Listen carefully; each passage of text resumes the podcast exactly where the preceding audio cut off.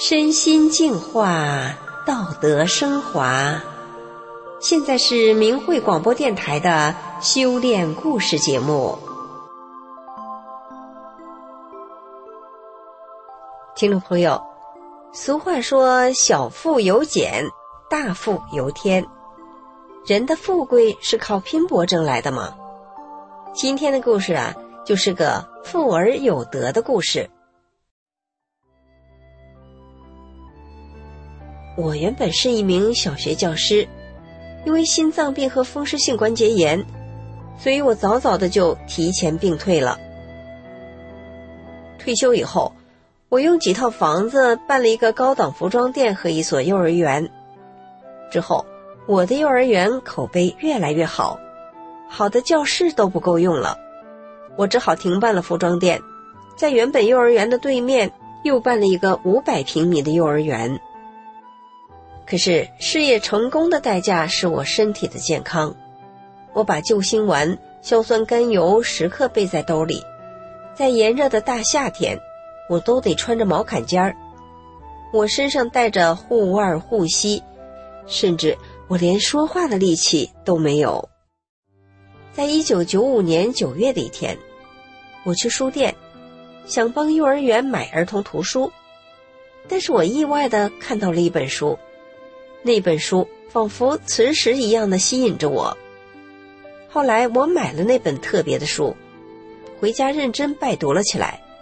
我发现这是一本气功书，书名叫《法轮功》。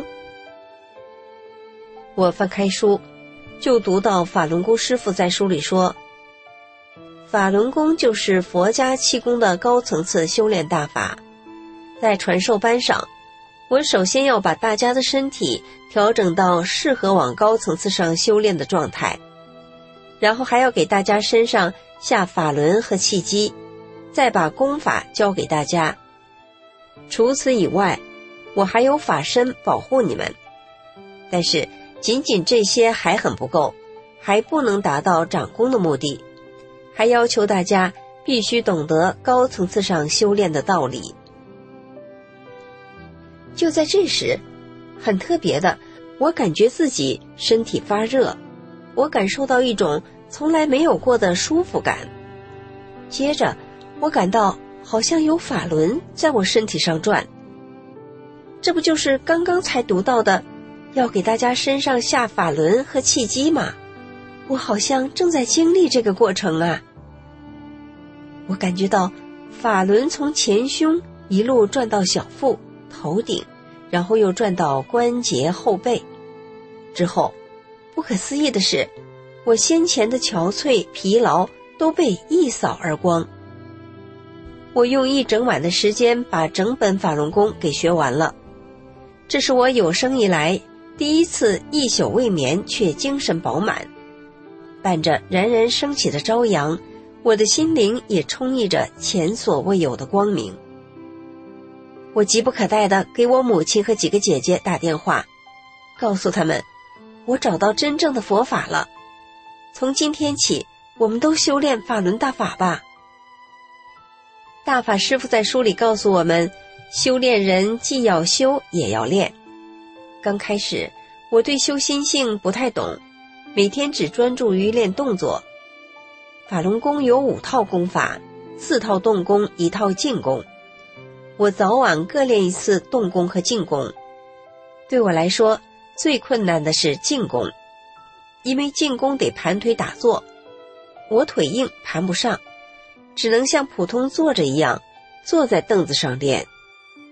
即使如此，我每天练功的时候，都能看到有一团一团的黑气从我的前胸出去，从胳膊腿往外冒凉气，我知道。那就是大法师傅说的业力，是造成人有病的真正原因。随着黑气的排出，我的身体也一天比一天轻松。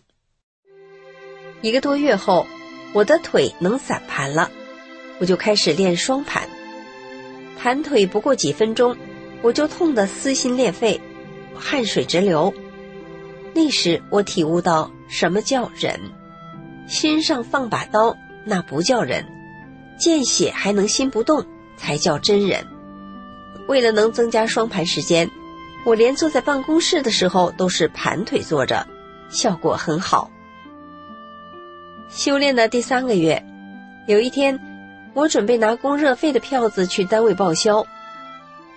当我快走到单位的时候，突然“咚”的一声，我跪到了平坦的地上。这莫名的跪到了路上的瞬间，我突然意识到了一件我没想到的事情。我有三套房子，按规矩只能报销一套房的百分之八十。但我每年都报三套房子的百分之八十，因为我有亲属是局长。我从买房后就一直享受特权。这个时候，我意识到自己的私，我没有做到真，没有按照真善忍来做人处事。想到这些，我当场羞愧的哭了出来。第二天，我去了单位，只拿出一张票子给出纳。出纳奇怪的问我：“今年怎么就报一张呢？”我如实的告诉他：“我修大法了，我师父告诉我们，无论在哪儿都要做一个好人，不能占便宜。”出纳却说：“你真是傻帽，不占白不占。”我听了，内心平静，笑了笑，没有再说什么。那天晚上，当我练静功的时候。我不但打坐比平时时间还久，我坐满了一小时二十分钟，而且我的腿居然还不痛。这让我想起大法师父在《转法轮》一书中说的一个法理：心性多高，功多高。又过了一段时间，那是一九九六年的春天，我接到一通法院来的电话，问我股票还要不要？股票。哦，原来是这事儿啊！要不是法院的这通电话，我还记不起这事儿呢。一九九一年，我妹妹当时的男朋友因为挪用公款三万元，被法院拘押。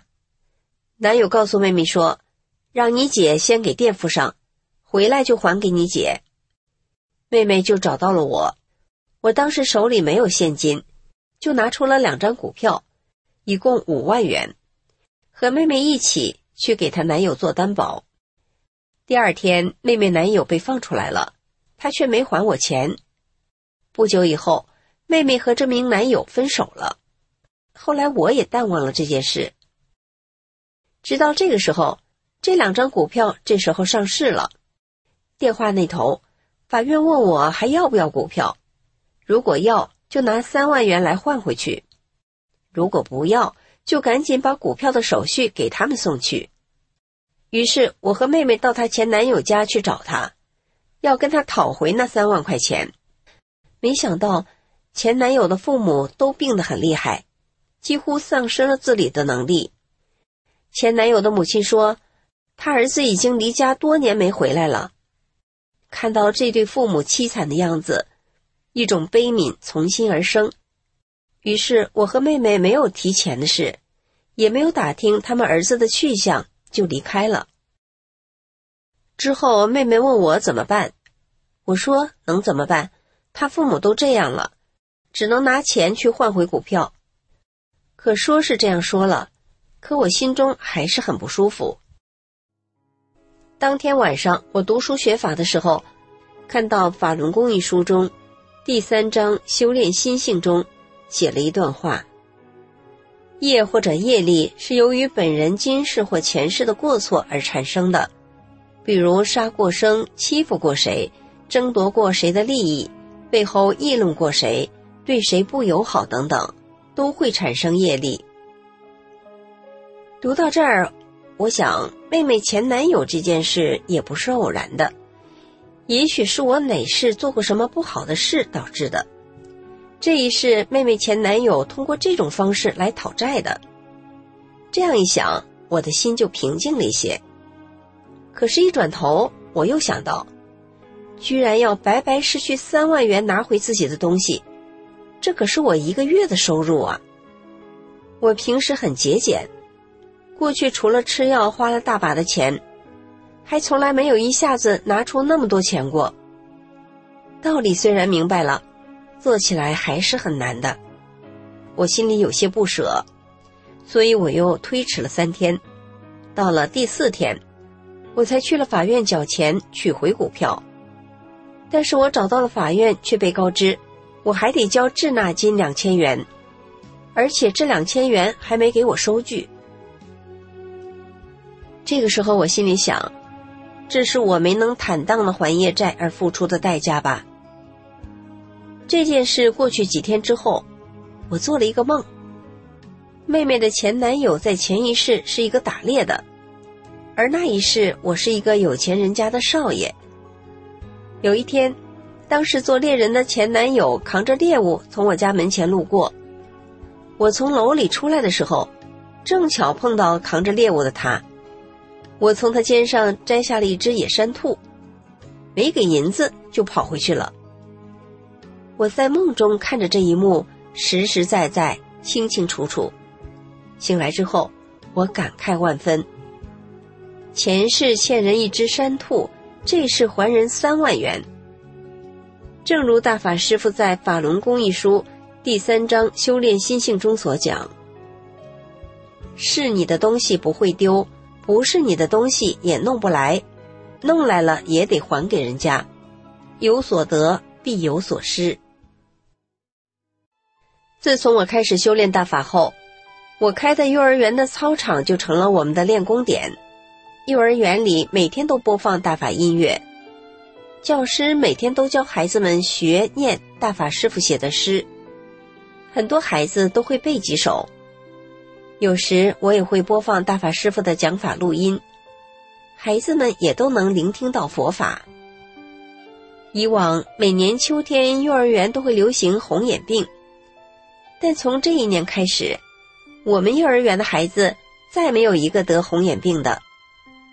不止没有了红眼病，保健医生还跟我说，咱们园的孩子患感冒的也逐渐减少，不用再准备那么多药了。反倒是厨房做饭的阿姨来跟我说，得增加米面油菜的准备分量了，因为孩子们的胃口见长了。连家长们也说自己的孩子爱吃饭，还不挑食了。园里园外的人都说这是法轮功给孩子带来的福分，所以有很多孩子的爷爷奶奶、外公外婆、爸爸妈妈都一起修炼起了法轮大法。有一天，负责收费的老师对我讲，有两个长托的孩子是父母离异的，已经欠费两个月了。要不要辞退他们？这两个的其中一个，就是因为欠费才被别的幼儿园给撵出来的。听了这些，我想，无缘不相聚，这孩子能到我这儿来，与我就是缘分，也是与大法的缘分。孩子在这里每天都能听到佛法，不能辞退。于是我请老师统计一下，看看还有哪些孩子家庭有困难。然而，统计出的结果是我们没想到的。看着统计数据，我沉思了一段日子。最后，我决定所有孩子都少收一些费用，减少家长的一些经济负担。本来我是可以象征性的照顾几个学生，但是我很犹豫，最后才决定从慈悲的角度，真正去为人做好事。我对幼儿园收费标准做了减免的调整，电子琴班、美术班、书法班等各专业班的专业费也都全免，特困家庭、离异家庭还有额外的各种减免。同时，我还给全员教职工涨工资。这样一来，我每月的收入得减少两万多元，一年就是减少二十多万元。消息发出后，家长们高兴的感谢我。说，人家都变着法多收，你为什么给我们减免呢？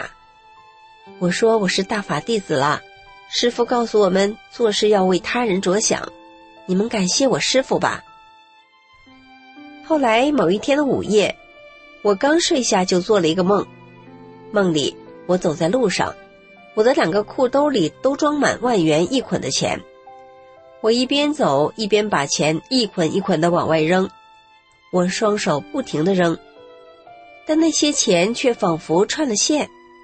我扔出去，它又回来；扔出去，它又回来。